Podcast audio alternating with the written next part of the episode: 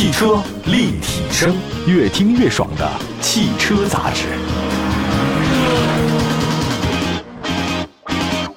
各位好，欢迎大家关注本期的汽车立体声。今天呢，再跟大家讲讲汽车动力的事情，说说几款新车啊。动力越强越好，油耗越低越好。我想这是很多人呢对于汽车动力性的一个基本的要求。当然，这车呢是越便宜越好啊。为了让车主呢同时获得良好的驾驶感受和优秀的燃油经济性，各大车企呢都在动力系统上下了大功夫啊，花了很多钱。比如说小排量的涡轮增压，档位越来越多的变速箱九档，我估计以后可能各种档，还有无级变速的那个模拟档。另外呢，车企呢还推出了油电混合车型，让将电动车、燃油车的优势呢结合在一起。那么这就是混合动力车型啊。那提到混动车，大家第一个想到的应该就是丰田，甚至还传出这么一句江湖术语啊，说世界上只有两种混动，一种是丰田混动，另外一种是其他混动。你要这么说来是有些夸张，但是你要从时间累计销量上来看的话呢，丰田的的确确是这个领域的领跑者。我们看一下历史，一九九七年第一代的丰田普锐斯推出至今，那在全世界有超过一千八百万的车主呢选择了丰田混合动力车型。那么在咱们中国市场，随着价格门槛的不断下探和消费者对它的逐渐了解，也有一百五十万的车主呢选择了丰田混动。根据了解，在国内道路上行驶的混动车型有七成，七成都是 Toyota，都是丰田。那这个占比是非常高的。那您要说这丰田混动是怎么赚下这超高的人气呢？我们来说说这个历史上发生的事儿。那其实之前啊，大家都知道这几年说什么电动化、新能源是热点，但事实上的混合动力在丰田它不是黑科技啊。一九九三年，这个很早了。一九九三年，估计很多人没出生是吧？代号 G 二一的第一代普锐斯原型车正式立项。G 是什么意思呢？就是 Global 全球的那第一个字母。二十一象征是面向二十一世纪的用车，叫 G 二一计划。你说他当时就这么想，丰田说一辆面向二十一世纪的车，需要配套上代表二十一世纪的动力总成，所以叫 G 二一。原先计划匹配在车上呢是一点五升自然吸气的直喷发动机加 AT 变速箱。被一套双电机混合动力的总成所替代，THS 丰田混动系统就诞生了。这个混动项目呢，在一九九四年开始研发吧，一九九五年十月份东京的车展上亮相，叫做 Prius。我想可能就是对未来的一种解决方案啊。那么从一九九七年的量产版至今，丰田混动车陪伴大家走过了二十五年的时间。来看一下这个回顾历史啊，才能发现。一个企业得是得面向未来，得有远大的计划，远古远虑必有近忧啊。九十年代，丰田对未来的预判，他说混合动力会成为二十一世纪汽车动力的进化的主旋律。那么，在二零二零年，中国汽车工程学会有个年会，当时工程院院士啊，清华大学那教授李俊，他说了，到二零三五年，汽车产业要实现电动化的转型，传统能源的动力乘用车全部得有混合动力，节能汽车与新能源汽车销量将各占百分之五十。也是一个美好的愿景吧。你想想看，离三五年还有十三年的时间。那么深耕混动技术多年，丰田混动也经过四代的演进，已经不仅仅是有一款普锐斯了啊。目前丰田在全世界市场有四十五款双擎混合动力车型在售，全面覆盖各个细分市场，收获了一千八百万的用户。那作为首个将混动车型落地国内的厂家，Toyota 在中国市场有超过一百五十万位的车主，能够获得好评。我觉得你光靠技术它不够。它得有，但是远远不够。这个技术得可靠才行。你不能新的技术啊，来一次失败一次，十次的失败五次，这个技术没人敢用。省油是丰田混动的优点，它的油耗远远低于同级的燃油车型。作为中型的 SUV，丰田汉兰达的实测油耗长期呢是在百公里六到七升的范围之内。小型 SUV CHR 的在实测里面百公里呢是四升。作为一套为节油诞生的动力总成，丰田 THS 呢在油耗方面表现那是相当的出色。对于消费者来说，你这个油耗低是一方面，你还得用得住啊。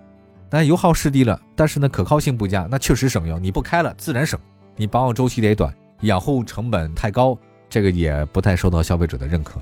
在可靠性方面，丰田混动车型已经经过了全世界消费者的考验，在不少地方，丰田混动车被当做出租车使用。那部分车型的行驶里程超过百万公里，有一个是什么因素呢？就是它有浅充浅放，那电池性能呢，它就没有明显的衰减。丰田混动系统曾创下二十四年电池系统零事故。此外呢，这国内市场销售的丰田混动车型保养周期是一万公里，那相比其他一些燃油车是七千五百公里一保养，保养费用拉长啊，你还是省钱的。啊，我看了一个数据啊，特别逗。一九九九年，有一位好像是一个日本同行一个记者啊，他年过七旬呢，开始了的一种梦想，就是开了没有任何改装的丰田普锐斯，跑到世界上五大洲去环游，开了十二年，北美、欧洲各地没有遭到过任何重大的故障和问题，就说这个车还是比较可靠的啊。另外一个就是省油省心的，只是大家的比较放心的一方面。还一个问题呢，就是它这个系统的动力总体比较平顺，带来这个档次感还是有的。比如说，在一些恶劣的城市拥堵路况，有些匹配不佳那混动车型啊，它发动机介入比较突兀，加速不线性，它变速箱就顿挫。不同电量下呢，驾驶性的差别非常之大。而丰田混动车型没有这个问题，在拥堵路况之下，你发动机那停机啊，使用电驱行驶，它车内的 NVH 表现跟那纯电动车是一样的，它的静音特别好。同时呢，车辆的响应非常线性，加速平顺性呢非常不错，不仅与心动的预期的相吻合，完全没有任何的顿挫或突兀，这个就比较强的。还有另外呢，经过多年的这个普及啊，很多的中国消费者呢开始接受混动车型，那特别是在北上广深啊这个一线城市比较堵，相比传统燃油车，混动车型呢是燃油经济性很好，而且它驾驶性特别好，它这个起步阶段非常舒适啊，因为它是混动嘛，完全不输于大排量的自吸。而且呢，拥有超越同等价位燃油车的驾驶感受，所以很多人说丰田双擎是 B 级车的驾驶感受，A 零级车的使用成本特别省油。那么，二零零五年，一汽丰田正式将第二代普锐斯导入中国，售价二十五万九千八。在当时啊，只有少数人会花中型轿车的钱买辆丰田小车，但现在不一样了，丰田混动车型价格大幅下探，卡罗拉、雷凌混动版车型售价仅仅是与配置接近的四缸燃油车相差一万块钱。你这个使用成本就很好，呃，一般来说，大家买车可能换车周期是三到五年，就算五年吧，每年行驶两万公里，啊，你选择混动车型，可以非常好的享受到的驾驶感受，还可以省钱。我建议大家可以好好选选。但是你要说混动车型为什么大家不了解呢？这有些误区啊，有些咱们国人的想法可能是有些根深蒂固的想法。这样吧，待会儿好好讲讲，呃，有一些我们的误解是什么？汽车立体声。回到节目当中，您现在关注到的是汽车立体声。那节目全国两百多城市落地播出啊。今天呢，跟大家说说丰田混动，就是刚才讲到了啊，这个丰田混动优势这么强，为什么很多国人不是很了解的话，主要很多人说啊，你这个混合动力需要充电吗？因为我们家没法充电。这个其实就是一个很有意思的事儿。就之前我一个朋友，他做那个丰田混动车型的那个长距离测车，中间呢就碰到一件事儿，路边等那个红绿灯的时候，警察就问，哎，你这车是怎么插电？其实这就是很多人对混合动力的误区，大家可能对这事儿真的不了解，是不是搞混了？纯电动车和混合动力车是不一样的，纯电是 EV，混合动力的是 Hybrid，这两个是完全不一样。那你纯电车这两年特别多哈，它是要插电来补充电量，但混合动力不需要。那你说你不需要插电从哪儿来呢？其实是什么？这个首先是发动机，它那个 PCU 啊，在探测到发动机呢这个输出功率啊高于实际行车的需求的时候，它不能浪费啊，它把你回收了。哎，这个就为电池充电，这个就很好。还包括刹车、滑行的时候功能的，它也给你回收能量。过去动能啊变成刹车盘的热量白白浪费，这次呢不一样，它这个系统能把它回收到电池里面，那当然好了。所以这是混合动力，就是一些原本被浪费的能量给你回收到电池里面，然后再给你输出到增强多少功效呢？对吧？还有一个，很多人说，哎，你这个丰田混动的车的电池是不是也得像纯电一样三五年一换？这个主要是大家使用笔记本电脑的误区。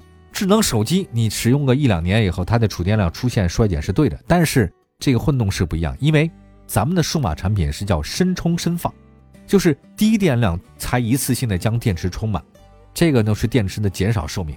但是丰田混动车不一样，它基本上只会用到电池中的百分之十，哪怕最极端的情况之下，也就是百分之四十。换句话来说，这个电池有百分之六十的电量你是永远用不到的，这叫做浅充电、浅放电。咱们手机是深放电，是深充电，哇，那没电了再充嘛，对吧？很多都是这样。我简单说吧，到现在为止吧，全世界的网络你去查，第一代普锐斯呢是一九九七年诞生的，但是你现在用百度或者任何的搜索平台，你找不到第一代普锐斯换电池的案例，就说明它根本不需要换。美国那边有个消费者报告作为测试，说一台这个使用十年、行驶里程达到三十多万公里的第一代普锐斯，九七年以后的啊，和十年前所测试过的普锐斯新车数据相比。在省油和加速性能上，新老车几乎是一样的。那么在折旧了同样年限之后，想想看，如果你是燃油车的话，十年那肯定跟十年前不一样。但这个车就不太一样了。还有一个，我记得在咱们的香港地区啊，它有很多普锐斯的出租车，丰田曾经回收过很多里程超二十万公里的出租车，那甚至有的车超过四十万、五十万公里，但中间没有任何一台换过电池，所以它是不需要换电的。另外，混动车型发生漏电，这也是很多人担心，这个也完全不用担心。这主要是因为我们把新能源跟混合动力搞在一起，它确实是一种新的能源方式类型，但它绝对不是纯电动车，所以大家明白这个道理。好吧，我们觉得丰田确实不仅有混动车型，还有插电混合动力车型。可能相比纯电动车吧，丰田在混动这块的宣传攻势没那么猛。有很多车说自己的续航里程超一千公里，但实际上卡罗拉就能做到。它 NEDC 综合油耗百公里四升，油箱容量四十三，一箱油呢续航达到一千公里来讲根本不是难事儿，因为它是混合动力，所以真的很省油。在路上，有卡车之声，相伴温暖每一天。好的，那么接下来的话呢，为您带来的就是卡车之声。二零二二年一月二十号，一代神车 G 六换新升级，解放 G 六 V 牵引车钥匙而来。解放 G 六 V 牵引车具有舒适。节油、高效、可靠、安全、智能六大核心优势。今天我们展开讲讲可靠性，匠心至真，赤领新城。解放智力威牵引车历经三年的研发周期，数千小时的耐磨、耐腐蚀等台架实验，百万公里的高寒、高温、高原多工况路试，三大总成 B 幺零寿命超过一百五十万公里。解放 G 六 V 用实力说话，核心零部件可靠保障，整合全球一流品质的供应商资源。包括博世转向机、科诺尔空压机、VOSS 管线路接头等，进一步提升关键零部件使用寿命，以过硬品质延长换车周期，出勤率行业领先。解放 G 六 V 开启下一个非凡传奇，详询一汽解放客服电话零四三幺八七六六六六六六。那么接下来的话呢，我们给您介绍一下潍柴动力的消息。二零二一年，潍柴动力的牵头建设全国唯一的国家燃料电池技术创新中心。同年四月，科技部呢与山东省签署了“倾尽万家”科技示范工程框架协议，依托国家燃料电池技术创新中心在山东开展氢能多场景的示范应用，加快氢能关键技术的突破和产业发展。那为了加快产业链技术瓶颈突破和产业化落地。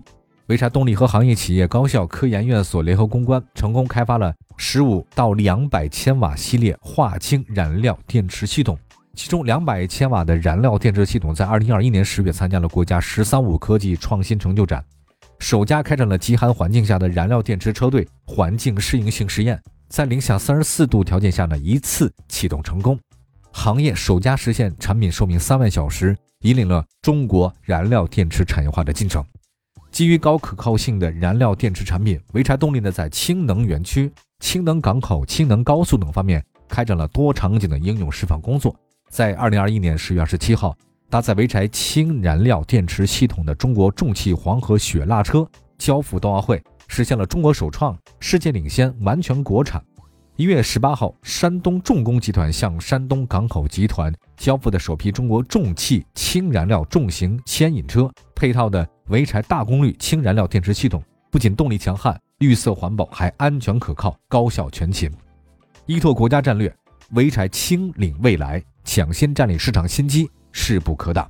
好，感谢大家关注本期的汽车立体声，在节目中呢不见不散，继续分享我们爱车的各种话题。我们下期节目接着聊，拜拜。